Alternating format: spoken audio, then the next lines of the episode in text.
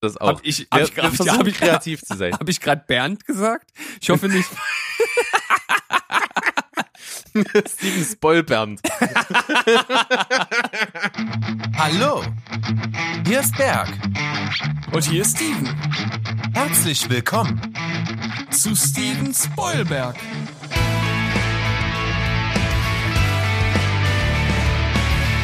Steven Spoilberg.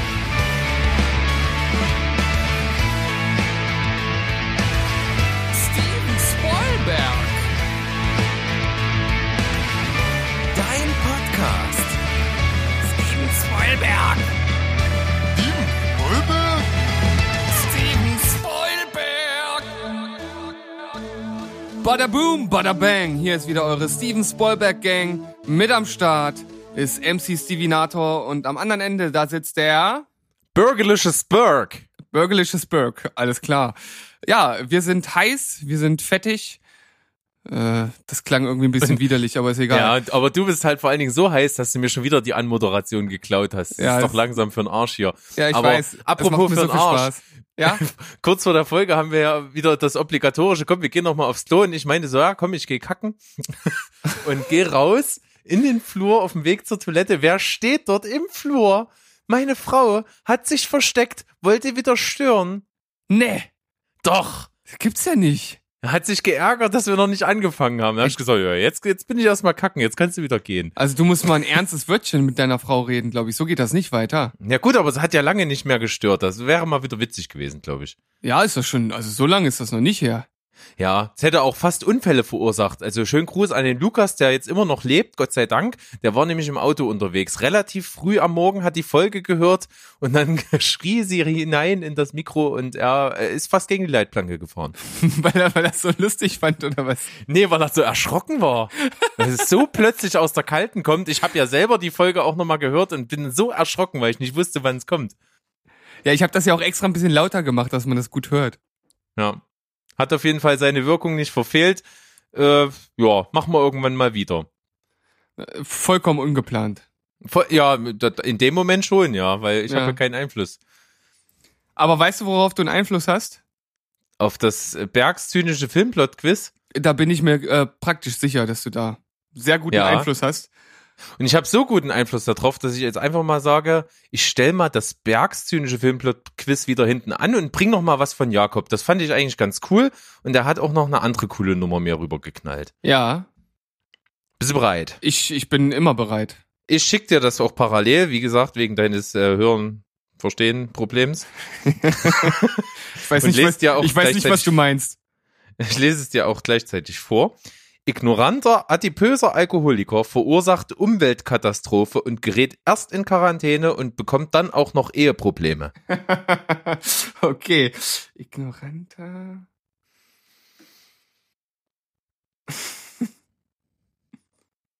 Das ist äh, Simpsons der Film. Jawohl, stark. Richtig gut. ja. Das finde ich gar nicht so einfach. Ja, also ich habe auch, also ich habe nicht direkt, äh, ja, diesen diesen Blick in diese Richtung gehabt, dass es halt auch, ja, nicht ein Film sein könnte, sondern halt eine ein, ein Trickfilm, wenn man so möchte. Ja, man Und- denkt erstmal in tausend Richtungen. Ja, genau. Und da sind ja so viele Infos drin. Aber da ich den Film auch wirklich sehr, sehr liebe, habe ich das äh, dann doch, habe ich die Verbindung doch noch hinbekommen können. Ja. Cooler Film, habe ich auch gemocht, auch wenn ich selber überhaupt kein Simpsons-Fan bin, aber der Film hat mir gut gefallen. Ja, da sind wirklich, wirklich der, äh, der ein oder andere gute Gag ist da auf jeden Fall drin. Selbst für die Leute, wie du jetzt gerade sagst, die den Film nicht gesehen haben. Ich sag nur äh, Arnold Schwarzenegger als Präsident. da ist schon Ich was, bin hier, um zu lenken, nicht um zu denken. da äh, kann man schon den einen oder anderen guten Lacher raushauen. Ja, Spider-Pig auch äh, un unverkennbar. Okay, das ist ja, das ist ja schon fast Kult, würde, müsste man meinen. Okay, Durchaus. Berg, ich habe jetzt äh, zwei Möglichkeiten für das Piktogramm-Quiz für dich. Und zwar habe ich diese Idee für, für das heutige Piktogramm-Quiz ähm, ja, aus so einem, aus so einem Special aus dem Internet halt ge sozusagen geklaut und mir abfotografiert gehabt. Und jetzt habe ich versucht, das über Facebook sozusagen mit den Emojis dort nachzustellen. Und ist mir aufgefallen, dass die Emojis von Facebook das etwas leichter machen als das, was ich damals als Screenshot gemacht habe. Jetzt ist die Frage an dich, welches möchtest du haben? Möchtest du eher die etwas schwierigere Variante oder die, wo es vielleicht etwas eindeutiger ist? Natürlich die schwierigere. Okay, ich hätte äh, keine andere äh, Antwort akzeptiert, von daher ist äh, diese Antwort natürlich absolut richtig. Tipptopp. Ja. Ich Was, was habe ich gewonnen?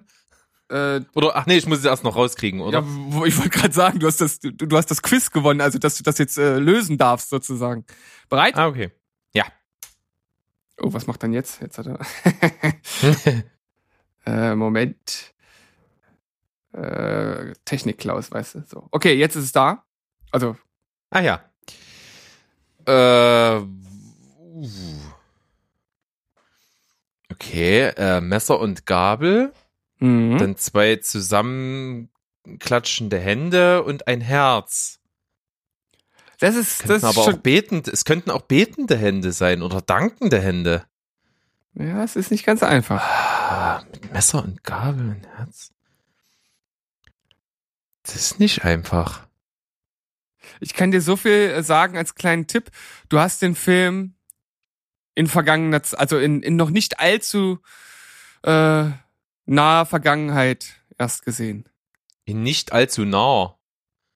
Also nicht allzu ferner Vergangenheit, sagst du. In nicht allzu ferner Vergangenheit, also erst vor Okay. kurzem. So, warum, Ja, warum, warum kurzem, einfach warum? ausdrücken, wenn ich es auch kompli- kompliziert völlig falsch ausdrücken kann? Ah, das ist. Oh. Das, das. Dü, dü, dü, dü, dü, dü, dü. Dü, dü, dü, dü, dü.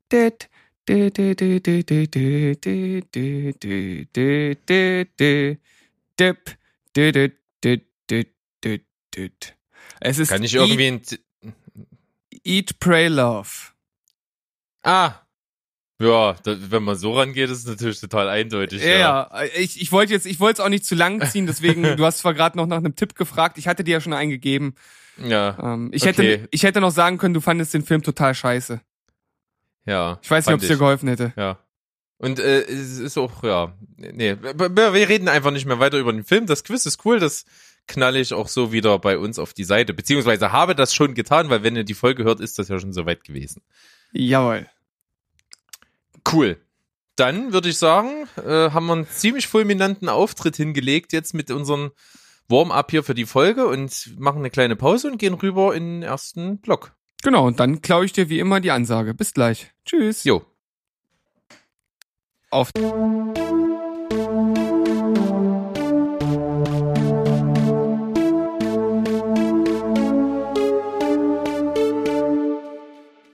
Wir sind zurück. Ich hab dir's weggeschnappt. Ha! Du hast mir gar nichts weggeschnappt, ich hab dich gelassen, Junge. Bleib mal in der Realität, ey. Ja, ja, würde ich jetzt auch so sagen. naja, gut. Wir sind wieder da, hier bei Steven Spoilberg, euren Lieblingsfilm- und Serienpodcast, hoffentlich immer noch. Wir freuen uns über jeden, der immer noch zuhört und können uns auch gar nicht retten vor den ganzen Nachrichten und so, die wir kriegen. Also, und auch die Fanpost und die ganzen Sachen, die uns Leute basteln. Also, Ja, hammermäßig. Da kommt jeden Tag hier ein Postbote, so ein, so ein extra DHL-Fahrzeug mit, mit Säcken, säckeweise Ja. an. Also wir wissen nicht, wohin Hat- damit. Ja, hattest Und- du auch schon das gesungene Telegramm? Ich hatte schon eins. Oh, die, warum kriegst du immer die coolen Sachen? Ich krieg immer Ja, nur die, ich ich krieg immer nur die getragenen Männerunterhosen. Hm. Hm.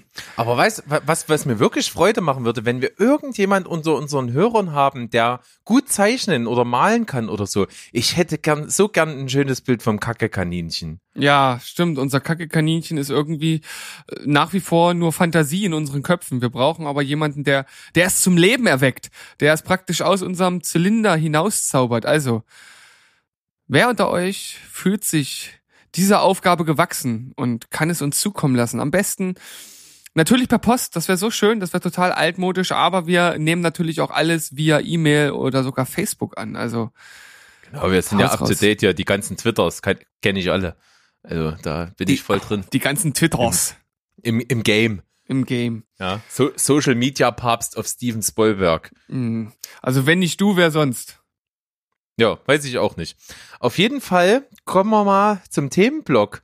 Und es hat geklappt. Es hat endlich doch geklappt. Alle waren schon traurig und jetzt ist es doch wieder alles gut. Spider-Man bleibt im MCU. Ja, das ist auf jeden Fall erstmal zumindest eine ganz gute Nachricht, finde ich. Äh, geplant ist ja jetzt, dass es auf jeden Fall noch einen Film mit Tom Holland gibt, der äh, 2021 rauskommt. Also, also der dritte Film sozusagen in dieser Tom Holland-Reihe und dann nochmal einen zusätzlichen MCU-Film, der aber noch nicht äh, feststeht. Also ein MCU-Film sozusagen, in dem er auch nochmal mit auftritt. Genau. Und am Ende, wie, wie ist es denn doch noch gelungen? Natürlich mit Geld. Marvel hat sich runterhandeln lassen, in Anführungsstrichen, auf 25 Prozent der Einnahmen des Films. Und ich sage mal, die haben sich einfach überlegt, Bauernschlau als Milchmädchenrechnung, wie sie, wie sie so sind, ähm, dass 25 Prozent von mega super Übererfolg an Kinokassen halt immer noch mehr ist als 0 Prozent von durchschnittlich guten Erfolg. Ja, also ich, ich denke, sie werden da einfach die Entscheidung getroffen haben, die einfach mehr Geld bringt, so wie es, wie du es ja vorhin auch schon mehr oder minder angeteasert hast mit der mit der Kohle. Und von daher ist es nicht verwunderlich, dass man sich da irgendwie hat, ja, zu durch äh, winken lassen, dass es da einen Kompromiss gibt, der für beide Seiten irgendwie machbar ist. Ja, das wäre ja auch ein Ding gewesen, wenn das wirklich so eisern geblieben wäre mit den verhärteten Fronten und das wirklich so gekommen wäre, dass man so ein gewinnbringendes Ding dann einfach einschlafen lässt, weil man sich nicht einigen kann. Das wäre schon äh, sehr geschichtsträchtig gewesen, oder? Ja, nicht nur das, ich hätte es halt auch einfach total traurig gefunden. So, dann ist, weißt du, jetzt, da hat man Spider-Man endlich rausgelöst aus diesem Sony-Franchise ins MCU und dann wieder raus und wieder rein. Das ist ja wie beim Geschlechtsverkehr. Ja, nur schlimmer. Nur schlimmer, ja. Sozusagen. Nur und, und, ohne Happy End. Aber jetzt gibt's ja zumindest erstmal ein vorzeitiges. Was danach dann ja passiert, das wissen wir noch nicht. Ja, wenn das am Ende sich nicht in, als, als unbefriedigender Quickie entpuppt, ist das doch alles in Ordnung. Also ich finde unsere bildhaften äh, Ideen heute zu diesem Thema wirklich hervorragend. Ja, wir haben das gut analysiert. oh Mann. Äußerst albern, Steve. Äußerst Äußerst, albern, albern. ja. Bitte benimm dich. So, So. dann habe ich noch was reingeschmissen. Ich habe dir nämlich die Filmstartskritik zu Speed Kills reingegeben. ja, das, Und äh, da, das habe ich dir, ja? Ja, ich, ich, ich wollte einfach nur sagen, also nicht, dass jemand denkt, das hat irgendetwas mit dem Film Speed zu tun. Um Gottes Willen, bewahre. Nein, hat es nicht. Also es ist keine, äh, kein dritter Film von Speed, sondern äh, Berg wird es bestimmt gleich ausführen. Äh, der neue unterirdische Film mit unserem Lieblings-Scientologen neben Tom Cruise. Ja, John Travolta nämlich. Ja. Ähm, ich habe den gar, der ist glaube ich gar nicht so aktuell neu. Also ich glaube, der ist auch schon zwei, drei Jahre alt oder sowas. Echt? Aber Okay. ich, ich habe den reingeschmissen. Und das ähm, ist nämlich, äh, bin ich darauf hingewiesen worden von meinem Chef, dem Richard, äh, schönen Gruß. Der hat mir das nämlich erzählt, dass er diesen Film gesehen hat und meinte halt, er ist wirklich unterirdisch und grottenschlecht. Und das Interessante, warum ich den jetzt hier überhaupt reinschmeiße, das habe ich nämlich noch nicht gewusst. Er hat sich ein bisschen belesen dann dazu. Und bei dem Film ist es so, dass der wohl dann der Regisseur, der den gemacht hat, unter dem Namen Adam Smithy lau ähm, laufen wird. Und das ist so ein, nee, Alan, Alan, nicht Adam, Alan Smithy. Und das ist so ein Kunstname, der in Hollywood verwendet wird, wenn der, die Filmemacher schon irgendwie wissen, okay, das ist ganz schön große Grütze, was wir hier produziert haben. Wir wollen uns unseren guten Namen nicht versauen. Dann nehmen die dieses Pseudonym Alan Smithy. Okay. Das Aber, habe ich noch nie von gehört, wusste ich nicht, ist total interessant. aber wenn man trotzdem rausfinden kann, wer es ursprünglich gemacht hat, ist das doch völlig hirnrissig. Ja, aber trotzdem ist es ein ganz witziges Ding, dass es da so ein, so ein Pseudonymnamen gibt, wo man einfach den ganzen Schrott reinschmeißen kann. Äh, Das ist so ein bisschen wie bei den Leuten, wo man nicht weiß, wie sie heißen, ne? Mit John Doe und Jane Doe. John Doe und Jane Doe? Na, wenn man irgendjemanden aufliest und der hat keine, keine äh, Papiere dabei und er weiß selbst nicht, wie er heißt, hat Amnesie oder wie auch immer, dann nennt man diese Leute entweder John Doe oder Jane Doe, also in Amerika. Ach so, okay, habe ich auch noch nicht gewusst. Da gibt's übrigens eine äußerst gute Serie, die heißt äh, John Doe. Ist leider nur eine Staffel lang gewesen und die handelt von einem Typen, der halt äh, ja praktisch äh, irgendwo aufwacht. Ich weiß gar nicht mehr genau, wie der, wie der Start der Serie war. Auf jeden Fall, er weiß auch nicht, wer, wer er ist, wo er herkommt. Das Einzige, was ihn auszeichnet, ist, dass er praktisch das komplette Wissen der Menschheit in sich vereint hat und dann halt ja bei so Fällen mit aufklärt und dann halt auch so eine äh, gibt auch so eine durchgehende äh, Story und so und dann so einen ziemlich geilen Twist zum Ende der Staffel, aber leider wurde die Serie abgesetzt, was sehr schade ist. Aha, okay. Ist richtig gut, Klingt, äh, richtig gut. Klingt wirklich auch gut, ja. Aber zurück zu Alan Smithy, also es ist wirklich so der, der Mülleimer der Filmwelt. Da werden halt äh, auch nach Produktion der Filme dann auch immer mal an irgendwelchen Stellen das so als Pseudonym eingesetzt. Äh, sehr prominentes Beispiel war, nachdem diese Fernsehfassung von hier der Wüstenplanet hier Dune gemacht wurde, äh, hat man auch diesen Namen verwendet, weil der Originalautor von Dune damit nicht in Verbindung gebracht werden wollte. Mhm. Ja, das Also- hat, hatte ich auch kurz mitbekommen, dass da, dass das da nicht so ganz glatt lief. Ja. Also fand ich einen coolen Fun-Fact, habe ich noch nie von gehört, fand ich extrem erzählenswert. Deswegen habe ich das hier reingenommen. Und äh, mal abgesehen davon, ähm, dieser Film muss wirklich unterirdisch schlecht sein. Es geht wohl um eine wahre Begebenheit von so einem Typen, der eigentlich Re Rennfahrer war oder Bootsrennfahrer oder sowas äh, mit Speedbooten und der dann eben da bekannt geworden ist und dann eben auch selber Boote designt und gebaut hat und so eine Firma hatte und dann äh, die die coolsten und schnellsten Rennboote gebaut hat äh, tatsächlich und dann die Mafia auf ihn aufmerksam geworden ist und von ihm eben dann diese Boote gekauft hat, damit sie halt die verwenden können zum Schmuggeln über über Wasserwege und sowas. Das äh, ist wohl die Story. Äh, da hat sich John Travolta auch wieder einen realen Charakter versucht, genau wie bei Gotti oder bei äh, der der O.J. Simpson Serie äh, American Crime Story. Da hat er sich auch an den Anwalt da versucht. Also der hat schon viele reale Figuren versucht zu mimen. Äh, bei den bei der O.J. Simpson Serie hat das gut geklappt. Bei allen anderen hat er sehr sehr viel Hohn geerntet. Ja. Und äh, wenn man jetzt noch weiß, dass Speed Kills der bereits fünfte Film von John Travolta ist, der auf Rotten Tomatoes eine 0% Wertung bekommen hat und viele Filme davon auch erst in letzter Zeit veröffentlicht wurden, dann zeigt das so ein bisschen, wo das mit ihm in den letzten Jahren hingegangen ist. Er lässt zwar immer noch sein Talent aufblitzen, so wie er das bei der O.J. Simpson äh, Sache ja gezeigt hat, aber ich, ich habe das Gefühl, da wird nicht mehr viel kommen. Außer äh, er haut irgendwann mal so ein Ding raus, so, so ganz unverhofft, wo man so sagt, wow, wo kommt das denn her? So wie äh, jetzt so ein bisschen bei Stranger äh, Things, das äh, Winona Ryder gemacht hat, die ja auch so aus dem Nichts kam. Keiner wusste überhaupt, dass es die noch gibt, so mehr oder minder. Äh, Wobei ihre Figur bei Stranger Things eigentlich der pure Abnerver ist. ja, aber ich, ich finde eigentlich nur in der ersten Staffel. Naja. Später fand ich es fand ich's nicht mehr so schlimm. Aber trotzdem Ja. hat sie dort ja gezeigt, äh, erstens, dass sie immer noch Schauspielern kann und zwei, äh, zweitens, dass es halt einfach, äh, oder dass sie in einer äh, Top-Produktion, die halt auch viel Aufmerksamkeit erringt, halt einfach immer noch mitspielen kann. Und sowas könnte ich mir durchaus auch bei äh, Travolta vorstellen, aber ich kann mir auch vorstellen, dass es vielleicht so langsam auch bei ihm so Richtung Ende gehen könnte. Man, man weiß auch nicht so richtig bei John Travolta, was man ihn noch so abkaufen soll. Weil guck dir mal noch so äh, äh, hier Entführung der U-Bahn Pelham 123. Ja. Da spielt er ja so den Bösewicht. Da weiß ich auch nicht, ob ich das total gut oder total kacke finden soll, wie er das macht.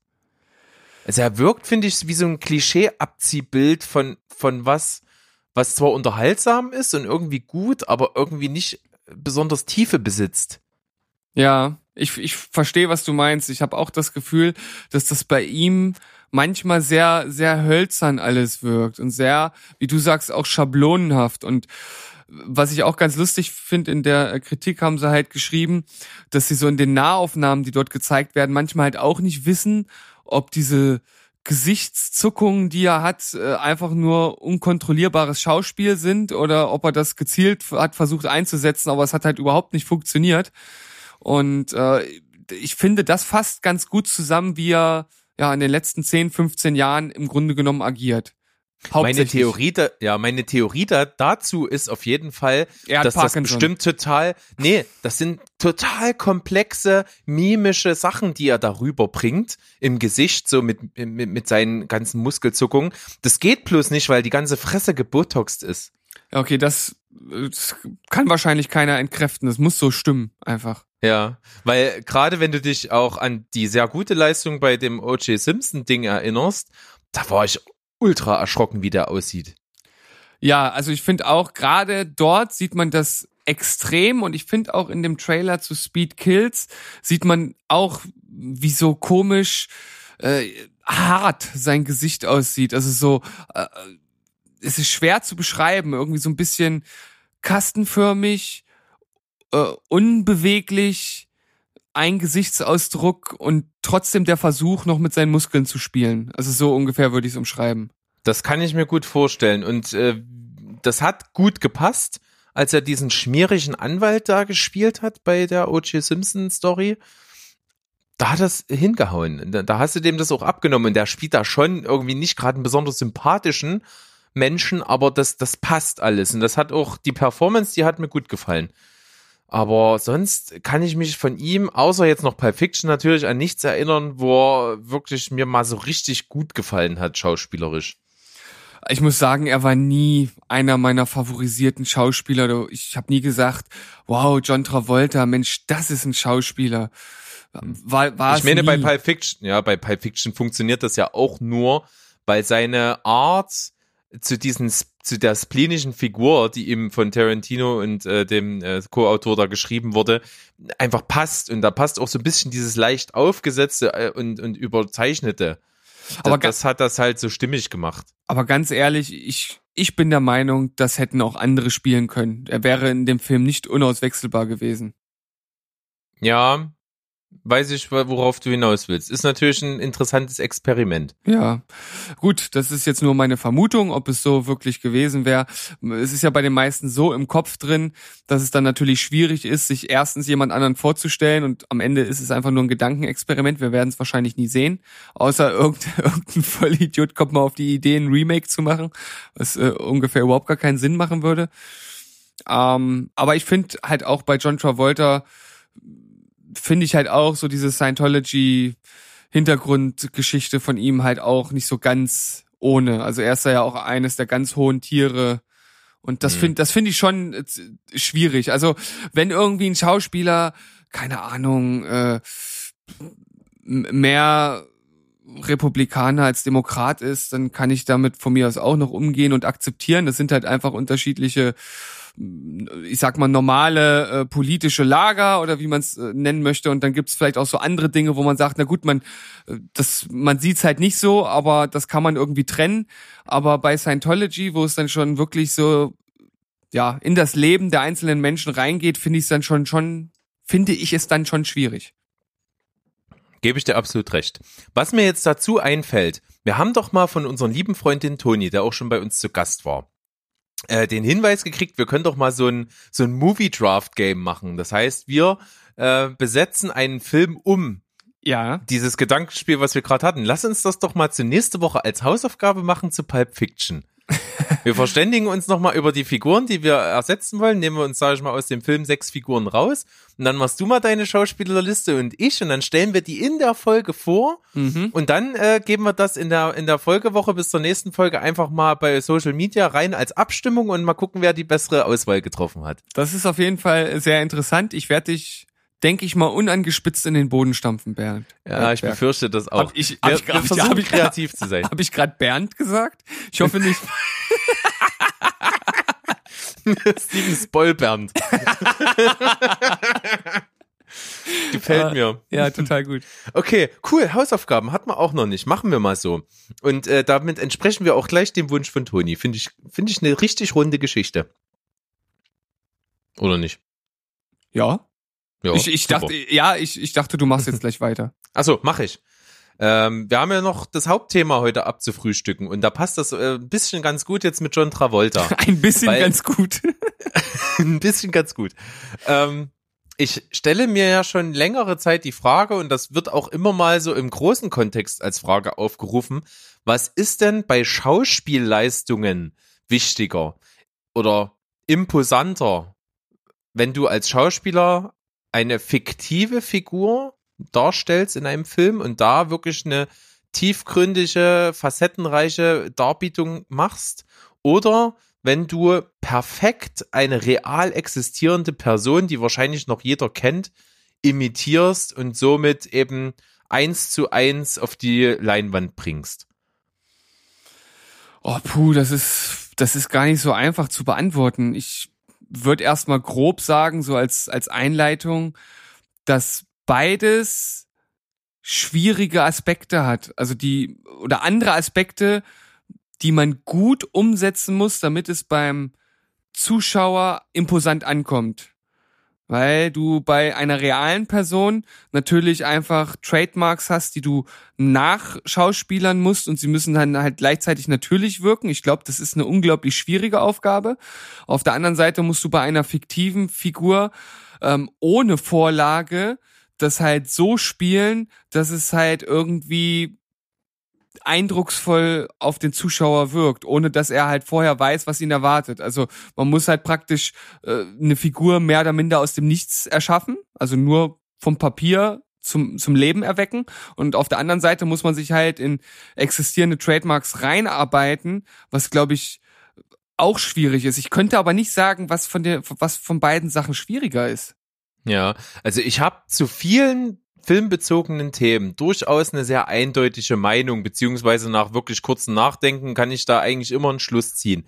Das ist so ein Thema, da bin ich immer wieder total hin und her gerissen. Also da brauche ich jetzt auch die Diskussion, die wir beide irgendwie führen und ein bisschen analysieren, um da vielleicht eine Tendenz rauszukriegen, weil ich bin mir auch nicht ganz sicher. Wie du schon sagst, beides hat irgendwo seine Schwierigkeit und ähm, gerade kann man sagen, bei realen Figuren, ja gut, du brauchst ja nur dir äh, den, die, die Figur oder die, die Person kopieren und imitieren.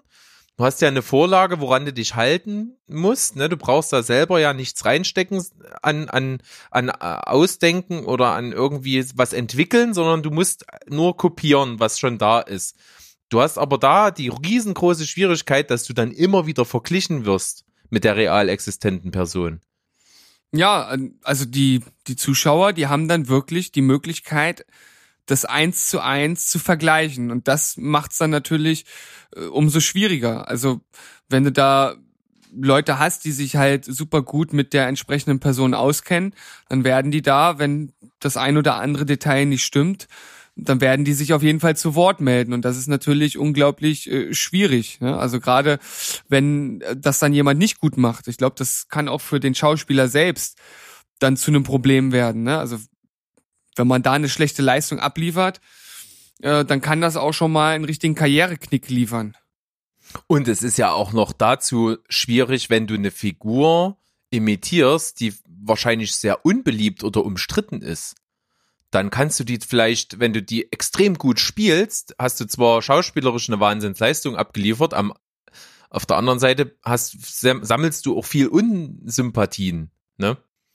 Also du meinst jetzt, äh, wenn man wenn man jetzt Adolf Hitler ähm, nachmacht, oder? Das ist jetzt ein schlechtes Beispiel, weil ich glaube, ähm, das hat Bruno Ganz nochmal ganz extra in den äh, absoluten Schauspieler-Legendenadel gehoben. Okay, dann, äh, dann aber, aber äh, hm.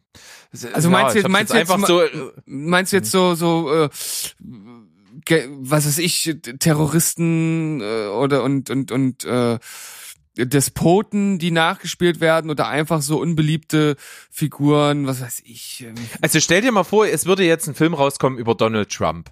Ja. Und jemand würde den extrem gut spielen. Meinst du, der Schauspieler würde dafür große Sympathie einheimsen?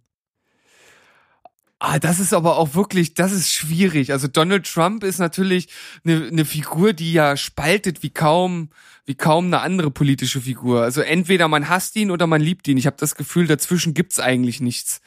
Und äh, wenn das jetzt jemand besonders gut macht, ist halt die Frage, wie ist der Film ausgerichtet? Also ist das ein Ja, Film, gut, das ist noch, natürlich noch eine wirklich entscheidende Frage dazu, Ja. ja, das stimmt. weil ist der Film positiv ausgerichtet, dann werden wahrscheinlich, äh, selbst wenn das gut gemacht ist, die Leute, die nichts mit Donald Trump anfangen können, auch von der Leistung nicht begeistert sein können, weil sie das einfach nicht so wirklich wahrnehmen. Ja, und wenn, wenn er schlecht dargestellt oder wenn's, äh, wenn er im schlechten Licht äh, präsentiert wird, dann wird es wahrscheinlich einfacher, das anzuerkennen. Also ich glaube, das Spielen, wie wir gerade merken, einige Faktoren auf jeden Fall eine Rolle, die da irgendwie mit reinkommen. Also Ja. man muss die F Figur ja auch irgendwie äh, nachvollziehen können und auf eine gewisse Art und Weise schon mit ihr sympathisieren können. Ja, auf jeden Fall noch äh, zu dem Thema. Ich habe natürlich Berg wäre nicht Berg, wenn er das Ganze nicht mal ein bisschen statistisch aufrollen würde. Natürlich. Ich habe mir nämlich mal die alle Filme bei der Oscar-Verleihung jetzt mal beispielhaft genommen seit 1988, die eben in der Kategorie bester Hauptdarsteller oder beste Hauptdarstellerin gewonnen haben beziehungsweise nominiert waren. Habe jetzt die Nebendarsteller nicht mit dazu genommen, das wäre einfach zu viel geworden. Das war so schon viel und habe mal wirklich äh, Film für Film, der dann nominiert war, beziehungsweise Figur für Figur im Film äh, mal äh, analysiert, ob das eine reale Person ist oder eine fiktive. ja. Bei allen Nominierten, männlich und weiblich, seit 1988, alle Filme. Das sind, äh, lass mich mal kurz überlegen, das sind knapp, ein bisschen was über 200, nee, ein bisschen was über fast 300 Filme. Wie Und? meinst du, wie das Verhältnis ist? Okay. Naja, es sind ja pro, pro Kategorie fünf Nominierte Ja. und ein Gewinner. Eins, zwei, drei, vier. Nee, vier, ja, nee, fünf Nominierte. Ein, also fünf Nominierte pro Kategorie, männlich, weiblich, sind also zehn und dann die Jahre 88 bis heute. Na gut, das. Na klar, ja, ist Das sind, das sind dann viele. Ja. So, das habe ich mal genommen. Was, was meinst du, wie die Verteilung ist? Wie viele davon waren, wie viele von den 300 Filmen waren ähm, fiktive Figuren und wie viele waren reale, prozentual? Also, ich glaube, dass die Amerikaner generell auf so reale Personen halt abfahren. So auf Anhieb würde mir da jetzt auch aus jü- jüngster Vergangenheit Lincoln und Wolf of Wall Street ist doch auch äh, Ja, auf, auf richtig. wahren Begebenheiten. Ich, ich schätze Ja. das Verhältnis. Also es geht jetzt, nicht- es geht jetzt, äh, ich habe jetzt wirklich nur die Filme als real angenommen, wo die Figur, die den Preis gewonnen hat, auch eine reale Figur ist. Es sind noch etliche Filme dabei, die auf wahren Begebenheiten beruhen, wo aber die Figur, die, die der Darsteller, der eine Figur gespielt hat, dessen Figur nicht eine reale Persönlichkeit in dem Film mit realen Begebenheiten ist, die habe ich nicht mit reingenommen. Okay, also wirklich nur, wo die Person auch existiert hat. Genau. 300 Filme. Also ich würde sagen, das Verhältnis ist, ähm, oh, ich, ich hätte fast gesagt ausgeglichen. Äh, Ich, ich glaube, das wäre zu viel. Ich würde ein bisschen weniger schätzen. Ähm, sagen wir mal 130 zu 170 Filmen. Hm, Also 130 fiktiv zu 170 real. Nee, andersrum. Andersrum. Äh, boah, das müsste ich jetzt ausrechnen. Ich habe das jetzt prozentual ausgerechnet. Warte mal. Äh, es sind Naja, 222 Filme. Äh, 222 sind fiktive Figuren und 100 nee, 97 sind äh, real. ja, Also das ist ein Verhältnis von glatt 70 30. okay. Na, ich hab's, ich hab's, äh, ich glaube, ich habe so 60 40 dürfte das sein, was ich gesagt habe. Ja, wahrscheinlich. Also es sind doch tatsächlich überwiegend ähm, fiktive Figuren, 70 Prozent und 30 Prozent reale Figuren. Wenn wir jetzt das mal angucken, bei Gewinnern wird's total interessant. Weil, wenn ich jetzt mal nur die Männer nehme, bei Männern ist es fast 50-50. Ja. Also da sind äh, in den letzten Jahren bis 1988 17 mal fiktive Figuren, 15 mal real existierende Personen prämiert worden. Also da ist es fast ausgeglichen. Bei den Frauen ist das wesentlich deutlicher. Bei den Frauen sind das auch entsprechend der Gesamtzahl 70, äh, 69 Prozent äh, äh, fiktiv und 31 Prozent real. Ah, okay. Mhm. Ja, aber trotzdem, ich, ich glaube, es ist halt auch sch schwieriger, aus realen Personen und realen Ereignissen einen guten Film zu machen, als auf fiktiven äh, Drehbüchern, die man sich einfach selbst so schreiben kann, wie es einem passt. Also ich glaube, wenn man das halt damit einbezieht, dann ist das schon trotzdem noch ein imposantes Verhältnis. Das ist ein guter Gedanke, ja. Doch. Sehe äh, seh ich genauso. Also gerade wenn, aber äh, es, der Trend geht deutlich zu den ähm, zu den realen Figuren. Also da traut man sich in den letzten Jahren doch mehr ran. Also vor allen Dingen, wenn ich auf der männlichen Seite die Gewinner der letzten Jahre sehe, mit äh, Remy Malek, Bohemian Rhapsody, äh, Gary Oldman, Die dunkelste Stunde, ist ja auch äh, reale Figur. Mhm. Leonardo DiCaprio, The Revenant, basiert ja auch auf einer real existierenden Figur. Äh, Eddie Redmayne, Entdeckung der Unendlichkeit, ne, Stephen Hawking, auch real. Matthew McConaughey, Dallas Buyers Club, auch eine reale Figur. Daniel Day-Lewis in Lincoln, Mhm. auch real. Der einzige, der dazwischen noch ist, ist Casey Affleck mit Manchester by the Sea Ja. äh, als fiktive Figur. Und dann kommt hier äh, die Artist Jean, Jean Dujardin. Was mit, mit, ach so, der war wahrscheinlich kein, kein Gewinner. Tw- 12 Years a Slave? Ist das eine reale Figur? Mm, Das ist eine reale Figur, ja. Aber der war nur nominiert und zwar im Jahr 2014. Oh, okay. Hotel Edgeo 4, der unaussprechliche Name. Aber nee, der war nur nominiert. Und im gleichen Jahr auch The Wolf of Wall Street, also auch als reale Figur. Zusammen mit äh, Christian Bale in American Hustle als fiktive Figur und Bruce Dern in Nebraska als fiktive Figur. Ja, okay. Ja. Aber wenn man so mal die realen sonst noch so durchgeht, das sind halt viele Sachen, die auch so Richtung amerikanische Geschichte gehen, logischerweise. Mir Gerade fällt, hier, mir fällt auf jeden Fall noch A Beautiful Mind ein. ja, genau, John Nash, den es wirklich gegeben hat. Was ist das bei dir? Das war mein Handy. Ja, du hast ein Handy, was Geräusche machen kann. Ja, das, Das war ein. SMS-Ton. Hammer, oder? Ui, Hammer. Richtig geil. Dann hier äh, Weiß, der zweite Mann, ja, hier Dick Cheney. Ähm, was noch? Green Book basiert ja auch auf äh, amerikanischen äh, Geschichte.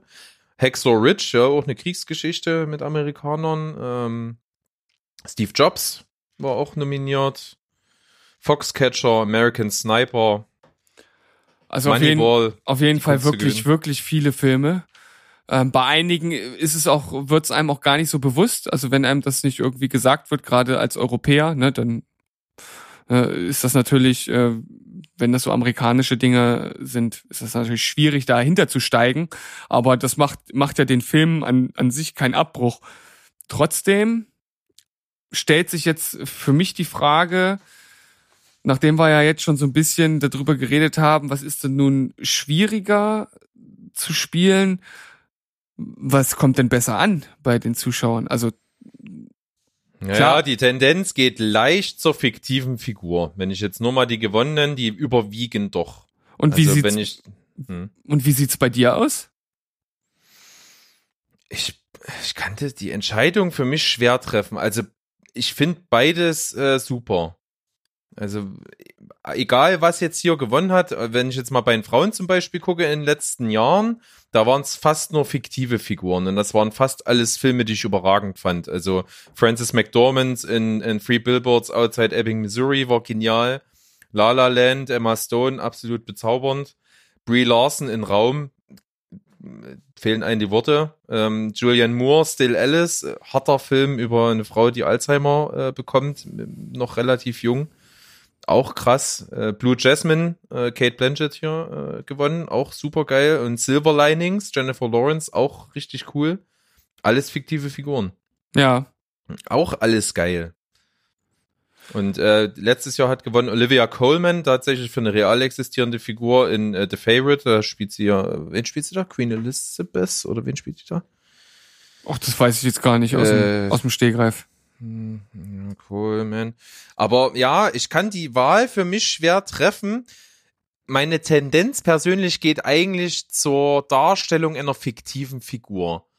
Weil du hast als Schauspieler nichts außer so das Drehbuch und vielleicht die Vision des Regisseurs, die eine Figur sich vorstellt, die mit gewissen Eigenschaften ausstaffiert ist, aber ich glaube nicht, dass ein Regisseur so eine Figur ähm, schon bis in das allerletzte kleine Fitzelchen an Gestik, Mimik, Gedankenwelt ausstaffiert hat. Ich glaube, da konzentriert man sich schon auf einen guten Schauspieler, den man dann einfach nimmt und sagt, ey, pass auf, ich habe mir das und das vorgestellt, stell das mal dar, so Ja. wie du dir es vorstellst. Und dann fängst du doch an, das zu entwickeln. Und, und wenn du das so hinkriegst, dass du eine ikonische Figur am Ende, äh, am Ende hast, die wahrscheinlich dann auch noch jeder kennt, dann finde ich das noch ein bisschen beeindruckender für mich.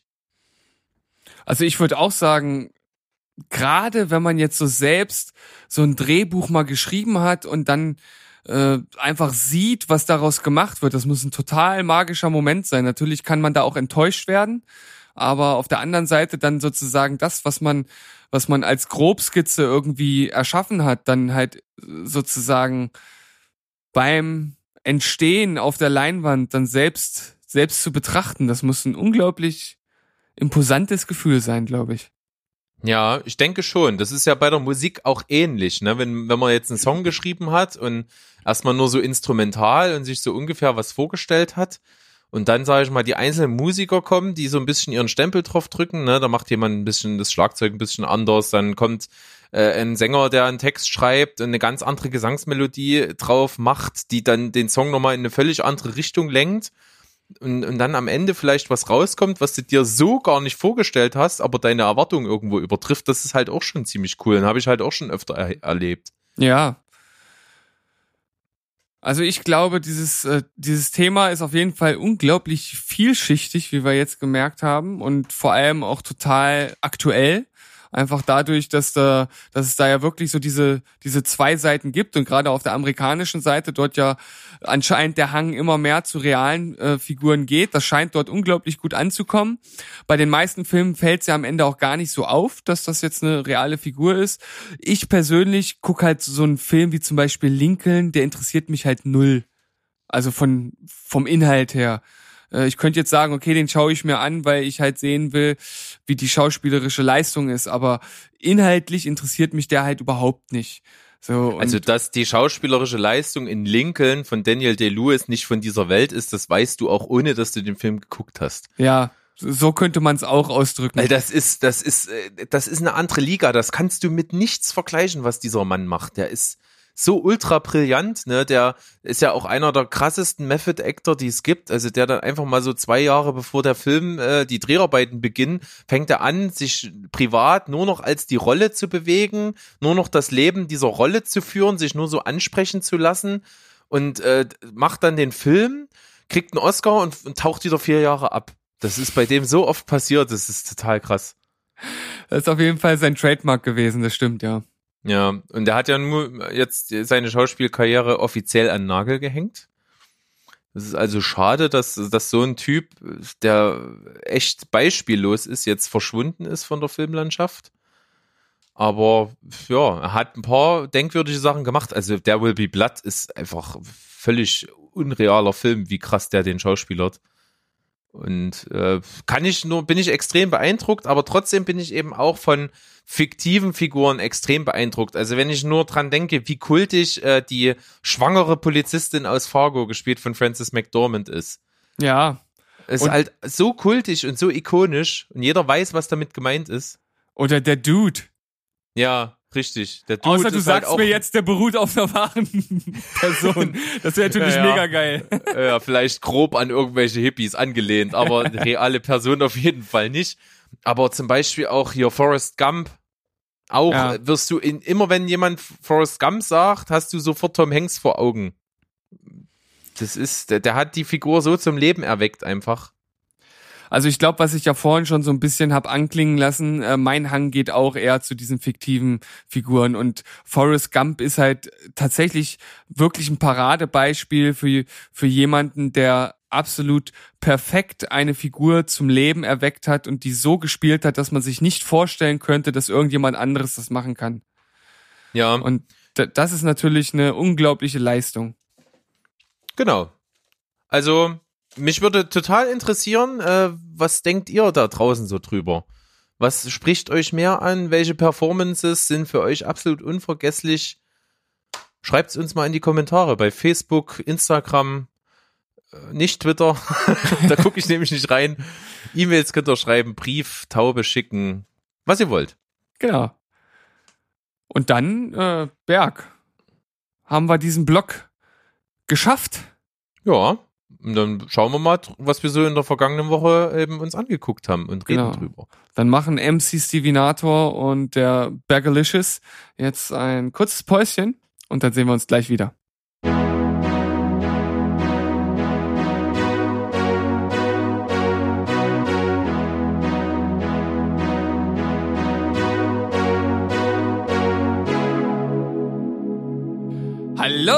Da sind wir wieder. Und wie angekündigt habe ich Berg die Anmoderation weggeschnappt. Huhuhuhu. Ich hab dich gelassen. Ja, ja, das, das sagen sie alle.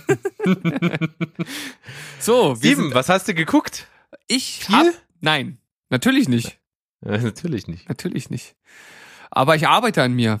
Aber dafür habe ich etwas ganz, äh, ich denke, ganz Spannendes zu berichten. Aber vielleicht fängst du an, du hast bestimmt mehr geguckt. Ja, ich hab, äh, bin gerade am Gucken einer Serie, aber da äh, ist, bin ich ja noch nicht durch und drei Filme. Ja. Ähm, ja, also dann fange ich mit der Serie einfach an. Ich gucke jetzt gerade äh, dritte Staffel äh, Tote Mädchen lügen nicht. Oh, okay. Ja. Aber eigentlich, äh, ich, ich hatte jetzt nicht so riesig Lust drauf. Meine Frau wollte gerne und habe ich gesagt, na klar, bin ich Kumpel wie Sau, mach mal. ja, natürlich. Ich, ich kenne dich auch nicht anders, außer als Kumpel wie Sau. Sag ich doch. Sag ja, und muss sagen, also richtig kicken tut mich das nicht mehr. Die zweite Staffel hat mich ja auch schon nicht mehr so äh, wahnsinnig getroffen wie die erste. Die erste ist ein Meisterwerk, das kann man äh, echt so stehen lassen. Zweite war trotzdem gut, weil sie noch gut geschrieben war. Zwar sehr konstruiert, aber sehr stimmig konstruiert. Die dritte ist jetzt wirklich krass konstruiert und wirkt wirklich ein bisschen auf Krampf irgendwie so das Ganze zu Ende gesponnen mit ganz vielen Parallelen und, und Figuren, die anscheinend die ganze Zeit da waren, aber nie in Erscheinung getreten sind in den vorhergehenden Staffeln, die auf einmal ganz viel zu sagen haben und wichtig sind. Das ist, holt mich nicht so ganz ab, aber trotzdem ist es ein gutes Gefühl, die Figuren und den Ort und die Schule wieder zu sehen, weil man sich dann doch ein bisschen wie zu Hause fühlt. Weißt du, wie ich das meine? Ja, ich kann das schon ein Stück weit nachvollziehen, wobei es natürlich äh, irgendwie komisch ist, sich irg- da zu Hause zu fühlen, wo so, wo so viel Schandtaten passiert sind. Aber ich weiß natürlich, Ja. ich weiß natürlich, was du meinst. Man fühlt sich halt ja, einfach also das wieder. genau, das Gesehene ist einfach sehr vertraut, weil man Ja. die Figuren viel gesehen hat. Äh, die, die Handlungsorte der Serie an sich sind ja jetzt auch nicht total vielfältig. Es sind halt so diese typischen Spots in der Stadt und an der Schule. Mehr gibt's nicht. Das heißt, man ist da ja oft gewesen mit den äh, Darstellern zusammen, wenn man das geguckt hat. Deswegen kennt man da so die Ecken und, und wie das so aussieht und das wirkt alles irgendwie sehr vertraut. Also ich muss sagen, ich fand genau wie du auch die erste Staffel absolut überragend. Ich hatte dann bei der zweiten Staffel relativ schnell beim Gucken nicht mehr viel Lust, muss ich sagen. Wir haben es zu Ende geguckt und es war auch, wie du gesagt hast, ich sehe das ganz genauso, kann da nicht viel anderes hinzufügen. Ich fand das auch noch irgendwo unterhaltend und äh, es kam die dritte St- Staffel raus und ich hatte wirklich, ich habe es gesehen und dachte, es interessiert mich halt einfach nicht. Ich habe keine Lust. Also Ja. ich, ich habe Vor allen Dingen die Ja. Werbekampagne zur zweiten Staffel spoilert einfach mal wie die Sau. Äh, Das kommt nämlich erst äh, Mitte der zweiten Folge zum Tragen, was die Werbekampagne dir schon verrät. bei der zweiten Staffel. Bei der dritten. Ach so, okay. Hm. Also das ist total bescheuert, aber recht typisch. Naja, gut. Das ist so viel dazu. Ich berichte dann, wie es war, wenn ich es durch habe. Ja. Soll ich gleich weitermachen? Ja, nur du- ich, ich habe nur, ich habe eigentlich nur eine Serie angefangen und ansonsten habe ich glaube ich nichts geguckt. Ich kann aber schon mal ankündigen, dass ich morgen ins Kino gehe. Oh. Ja. Also morgen heißt, morgen ist der zweite Zehnte für mich. Ach so, ja. Ne, für die für die Zuhörer. Das heißt, wenn ihr das hier hört, habe ich den Film, den ich morgen gucke, schon geschaut. Aber ich sag euch einfach nicht, welcher das ist. Ah, ach so, du hast mir das ja schon erzählt, ja. Ja. Ich weiß es. Na dann, bin ich gespannt. Ähm, dann erzähle ich, dann mache ich jetzt mal wieder ganz klassisch von schlecht nach gut. Ja. Schlecht in Anführungsstrichen, das ist nämlich der Sneak-Film, den habe ich gestern erst gesehen.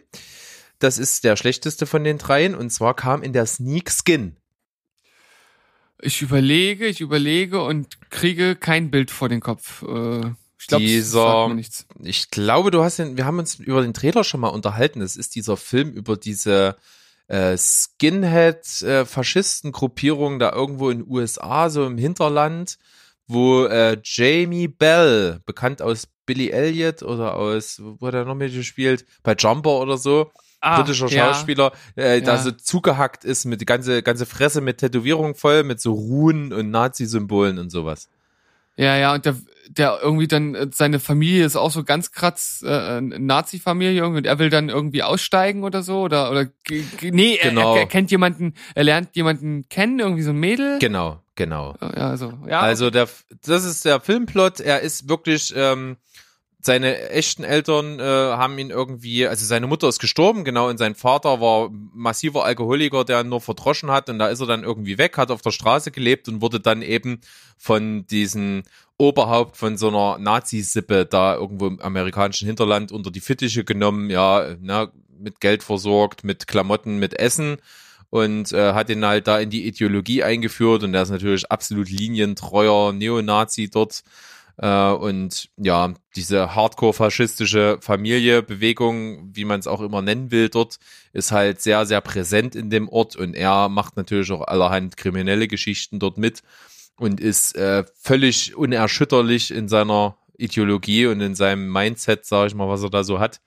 Und wie das bei solchen Filmen dann natürlich ist, er lernt, wie du sagst, jemanden kennen, in die er sich verliebt, eine, eine Mutter, die drei Kinder hat und äh, der ist da völlig hin und weg und fängt langsam an, halt das Ganze in Frage zu stellen mit seiner äh, Gesinnung und so weiter und so fort. Und ja, das wandelt sich ja dann und so. Das kennt man.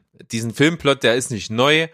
Ähm, ich muss sagen, diese Wandlung, diese Transformation von ihm, die ist nicht so rund dargestellt. Also das geht alles ein bisschen fix, das ist auch alles nur so ein bisschen an der Oberfläche gekratzt, wie ich finde. Da fand ich zum Beispiel die Entwicklung bei American History X wesentlich nachvollziehbar von Edward Norton. Ähm, das und ich, na gut, es liegt vielleicht ein bisschen daran, dass ich solche erhobenen Zeigefingerfilme nicht so besonders toll finde. Wie, wie stehst du dazu? Ja, also es ist äh, das ist nicht das ist halt nicht so ganz einfach finde ich, weil ähm, es ist ja schon eine Thematik, bei der ja eigentlich, sage ich mal, klar sein sollte, auf welcher Seite man stehen müsste. Und äh, da äh, ist vielleicht so ein, so ein richtig erhobener Zeigefinger gar nicht notwendig für die Leute, die das schauen. Aber ist es ja automatisch, weil wie du es gerade schon sagst, du sagst ja schon, du setzt ja schon voraus, ja, der, Zuschauer hat ja schon irgendwie eine Seite und dann wird in dem Film die, die andere böse Seite halt auch so möglichst so dargestellt, dass man auch am Ende weiterhin sagt, ja, ja, ich stehe schon auf der richtigen Seite. Also das, wo das schon, der Film kündigt sich schon an und du weißt, der will dir vermitteln, dass eben diese ganze faschistische Gesinnung und so weiter und so fort Kacke ist. Ja. Und da siehst du den Film schon irgendwie voreingenommen und bist schon, du weißt schon, dass der Film dir eigentlich diese Moral aufs Auge drücken will. ja, aber das ist ja in dem Fall nicht schlimm. Nicht schlimm, aber irgendwie vorhersehbar und ähm, wie soll ich sagen, der Film kann mich dann nicht mehr überraschen. Der hat dann, ich weiß, was der mir von vornherein, was er mir erzählen will und das macht er auch. Und Aber was hättest das, du denn jetzt erwartet, dass der, dass, dass die, dass diese Hinterwäldler Nazi-Familie irgendwie besser ausgeleuchtet wird und auch noch die menschliche Seite gezeigt wird oder? Vielleicht nicht mal unbedingt das, aber es ist, es ist schon mit ein paar Klischees zugeknallt und es ist auch sehr plakativ und es ist natürlich auch wirklich sehr, sehr einseitig, finde ich. Was wirklich ein guter Aspekt ist, ähm, es wird beleuchtet, wie diese Familie sich ähm, so ihre ihre Nachwuchsleute ranzieht. Also wie die wirklich, es gibt so eine Szene, da fahren die äh, so rum äh, an, an, durch den Wald und so, und da sehen die am Fluss so ein paar Jugendliche ob, offensichtlich äh, Obdachlose und da fahren die halt hin und, und, und reden halt nett mit denen, bieten denen halt, die sind noch sehr jung, bieten denen so ein Bier an und so, ey, kommt doch mal heute Abend vorbei und das ist eine Kundgebung und so und ja. Also wie das so rein, wie die so reingezogen werden, das ist cool dargestellt. Also das, das hat auch ziemlich viele Facetten, auf wie, wie viele verschiedene Arten, die sich so die Sympathie von so verirrten Jugendlichen so äh, erzwingen, sage ich mal schon fast. Das ist gut gemacht, aber ansonsten ist es sehr, sehr plakativ und ähm, geiz, also mit keinem Klischee von einer arischen Bruderschaft, was du dir äh, denken kannst. Also okay. Das ist schon da alles drinne verwurstet. Ansonsten schauspielerisch wirklich gut. Also auch gerade von Jamie Bell, von dem man es nicht erwarten würde. Der sieht auch echt martialisch aus mit den ganzen Tätowierungen und so und hat auch gut Muskelmasse. Also wirkt schon echt imposant. Ansonsten alle anderen äh, Rollen auch sehr, sehr gut. Ist auch alles äh, nach realer Begebenheit. Da sind wir wieder beim Thema. Also es sind reale Figuren, die werden auch dann gezeigt äh, am Ende vom Film. Das ist, das ist schon gut irgendwie. Mir so ein bisschen zu Holzhammer-mäßig. Aber sonst äh, hat mir das gut gefallen und auch die musikalische Untermalung gefiel mir echt gut so, so, so dissonante ähm, Töne, die so ein bisschen diese Spannung anheizen und dieses Unbehagen, was man so beim Sehen hat und auch die Gewaltdarstellung so ein bisschen unterstützt. Das fand ich cool. Aber ich finde, der Typ, der für die Kameraführung äh, verantwortlich war, gehört erschossen. Okay. Also, also das ist wirklich ultra anstrengend. So viel so viel unnötige Wackelkamera. Also wenn nicht irgendwie eine Action-Szene ist, sondern einfach nur, wenn, wenn die einen Waldweg langlaufen und die Kamera halt so vorne wegläuft und die filmt, die wackelt so unangenehm. Das, und, und auch so ganz krasse Nahaufnahmen von Gesichtern. Ganz anstrengender Kamerastil. Ja, das klingt irgendwie nicht so angenehm gibt sich ein bisschen mit Verlauf des Films und auch gerade in den Transition Shots, also wenn von einer Szene zur anderen irgendwie so Landschaftsaufnahmen, Drohnenflüge und sowas sind, die sind echt geil. Also die sehen auch echt gut aus. Ich bin auch ein riesen Fan von diesen amerikanisches Hinterland-Setting. Ist echt so, finde ich geil. Das ist cool eingefangen und wie gesagt, schauspielerisch gut. Ähm, ja, mit, mit Schwächen. Deswegen sechs von zehn. Hm, naja, hört sich, denke ich, ganz interessant an für Leute, die auf das Genre stehen. Äh, mich persönlich, mir ist sowas zu anstrengend, ehrlich gesagt, solche Filme. Also so wichtig sie vielleicht in ihrer Aussage am Ende ja dann auch sind, aber ach, ich habe hab auf sowas immer recht wenig Lust. Und das hat mir jetzt ehrlich gesagt nicht mehr Lust gemacht. Nicht, also nur weil die das gut schauspielern, das reicht mir halt nicht, wenn, wenn mich der Rest nicht packt. Ja, ich kann mir auch nicht so vorstellen, dass der Film dich so krass wegreißt. Also was ähm, noch zu nennen ist, ist ähm, der der der Obermods von dieser Nazi-Sippe, der ist echt gut gespielt, äh, gespielt von Bill Camp. Ich weiß nicht, kannst du ja mal ein Bild googeln, den kennst du, der hat in unglaublich vielen Sachen mitgespielt, die wir gut finden auch. Äh, der ist gut und äh, den seine Frau, also die Mutter der Sippe quasi, ist äh, Vera Farmiga. Ja. Also die spielen das auch sehr gut. Aber sonst äh, kommt es nicht, zum Beispiel, wenn wir so bei der ähnlichen Story bleiben, bei Weitem nicht an American History X ran. Ja, das ist ja auf jeden Fall ein sehr, sehr guter Film. Also wer den noch nicht gesehen hat, der sollte da auf jeden Fall mal reinschauen. Ansonsten, falls euch das jetzt angesprochen hat, dann go, go for it. Genau. Skin, ab, glaube ich, 3, 3. Oktober im Kino. Ab 3. Oktober. Ab 3. ja, 3. Oktober kommt er ins Kino. Uh, passend zum Tag der deutschen Einheit, Mann. Hm. Ja, sozusagen. Gut, okay. dann äh, bin ich gespannt, was du geschaut hast. Na, aber du hast doch noch zwei Filme. Dann musst du jetzt eigentlich ja. erst noch einen machen, bevor ich dran Okay, bin. na dann, dann, dann mache ich jetzt noch einen. Und zwar habe ich geguckt, einen Film, der äh, zu einem Genre gehört, was mich ja immer anspricht, äh, so Romcoms. Ja, oh. und der wird immer da genannt als einer der besten Romcoms, die es so gibt. Also der ist immer in so Top-Listen drin, habe ich nie gesehen, habe ich nie geschafft. Und zwar The Big Sick. Schon mal gehört? Ähm, The Big Sick. Ich, nee, sagt mir ehrlich gesagt nichts. Ja, ist auf jeden Fall was ganz anderes. Also, das ist eine Rom-Com, wo, äh, also eine Romantic Comedy, für die, die es nicht wissen, also einfach ein lustiger Liebesfilm, äh, wo einer der beiden Partner dieses Paares, um das es geht, halt irgendwie über die Hälfte des Films nicht anwesend ist.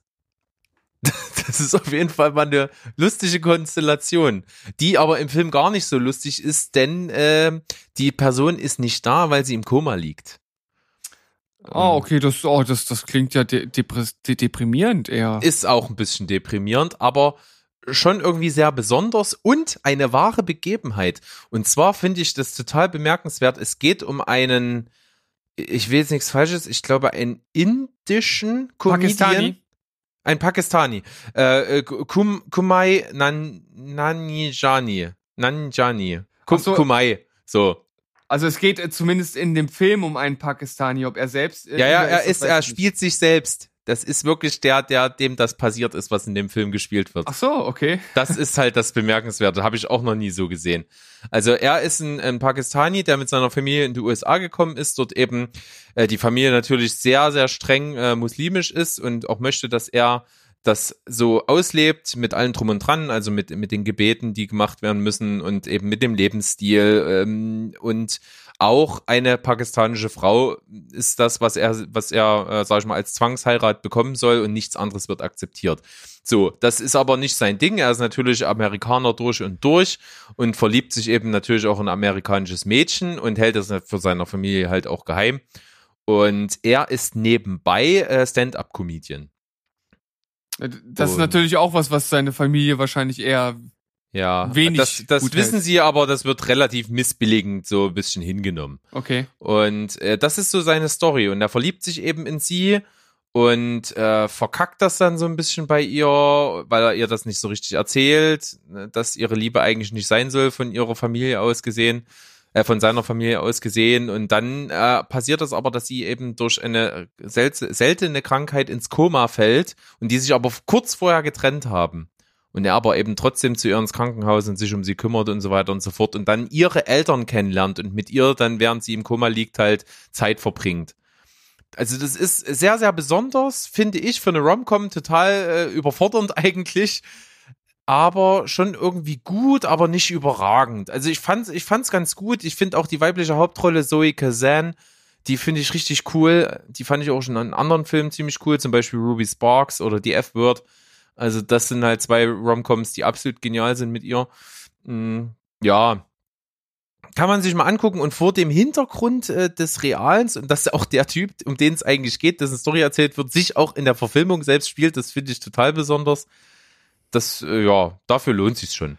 Aber es, es klingt für mich gar nicht äh, eigentlich wie eine Rom-Com. Das ist, klingt eher so wie ähm, wie so eine Tragikomödie. Ja, schon. Irgendwie schon, ja. Aber äh, ja, anscheinend ist dein Urteil ja nicht ganz so schlecht. Also so ein, so ein schöner, schöner Ne- Film mit Einschränkung, schön natürlich, in Anführungszeichen, den man durchaus sich anschauen kann, sagst du. Ja, sieben von zehn. Sieben von Kann man machen. Kann man machen. Okay, na, das ist auf jeden Fall mal ganz interessant, weil von dem habe ich wirklich überhaupt noch nichts gehört äh, gehabt und auch noch nichts gesehen gehabt. Von daher äh, ist es immer mal wieder schön, wenn du hier was einbringst, von dem ich noch gar nichts wusste. Ja. Soll ich jetzt? Darf ich jetzt dich? Ja, hau rein. Ja, ich, äh, ich habe die ersten zwei Folgen von äh, Criminal UK geguckt. Ah ja. David Tennant hat dich reingezogen. Ja, na, das war, das war ja praktisch, praktisch das Merkmal der Serie, was mich sofort angesprochen hat, ähm, wo ich dann sagte, okay, da äh, musst du auf jeden Fall reinschauen. Und mich hatte ja auch generell diese Prämisse angesprochen, dass diese Serie extrem minimalistisch daherkommt, dass man einfach nur diesen Verhörraum hat in so einer Art, ja, Polizeirevier und dass dort Verhöre stattfinden und halt herausgefunden werden muss, ob derjenige, der dort verhört wird, halt schuldig ist oder nicht.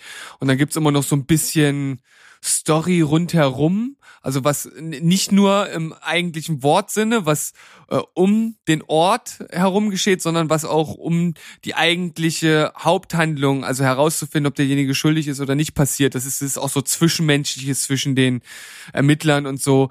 Das finde ich, fand ich jetzt ehrlich gesagt nicht so schlecht, wie es in diesem Movie-Pilot-Artikel, den wir in der letzten Woche verlinkt haben, äh, daherkommt. Also ich fand das okay. Das war jetzt nicht so schlecht, wie es dort dargestellt wurde. Die eigentliche Geschichte, also oder das, was, was die Serie ja ausmacht, sind ja nun diese Verhöre. Und die sind wirklich gut, packend, jetzt nicht super ähm, mit super Twists drin, die man überhaupt nicht erwartet hat. Also ich finde, dass man gerade auch in der ersten Folge ja relativ schnell durchaus erahnen kann, ob er jetzt halt schuldig ist oder nicht. Und auch der der Twist in der zweiten äh, Folge, den habe ich habe ich schon zehn Kilometer gegen den Wind gerochen.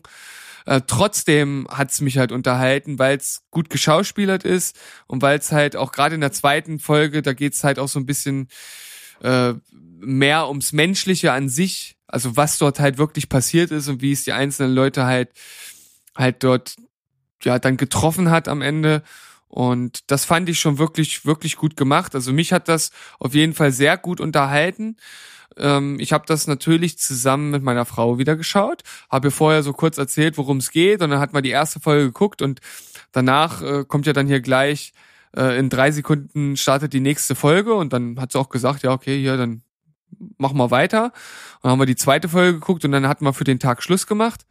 Und nächsten Tag komme ich ins Wohnzimmer und sag so, äh, soll ich mal wieder eine Folge oder wollen wir mal weiter gucken hier Criminal? Und sie so, äh, wie, ich fand's total langweilig, hat sie gesagt. Okay. Da war, da war ich so ein bisschen überrascht, weil sie ja eigentlich so erst den Anschein gemacht hat, dass sie ihr auch gefallen hatte. Also sie meinte, ne, hat ihr überhaupt nichts gegeben. Ich fand's, wie gesagt, gut, aber es ist nicht so, dass es mich jetzt absolut aus den Socken gehauen hat und dass ich sage, das ist eine der Vorzeigeserien. Aber wer auf das Genre steht und wer auf gute Schauspieler steht, also dem lege ich das auf jeden Fall ans Herz. Das Ganze gilt natürlich bis jetzt nur für Criminal UK. Hm. Ja, ich bleib dabei. Ich riskiere auch mal einen Blick. Mal gucken, wie ich das so finde. Aber bei dir spricht jetzt auch nicht die überschwänglichste Begeisterung. Nee, aber ich glaube, es wird dir trotzdem gefallen. Also ich glaube, du wirst das ähnlich finden wie ich, glaube Ja. ich. Ja. Ja, ich meine, äh, David Tennant. David Tennant. Folge. Hallo, bitte. Ke kein Kommentar. Ja. Gut. Dann äh, schließe ich mal ab mit dem besten Film, den ich in der letzten Woche gesehen habe.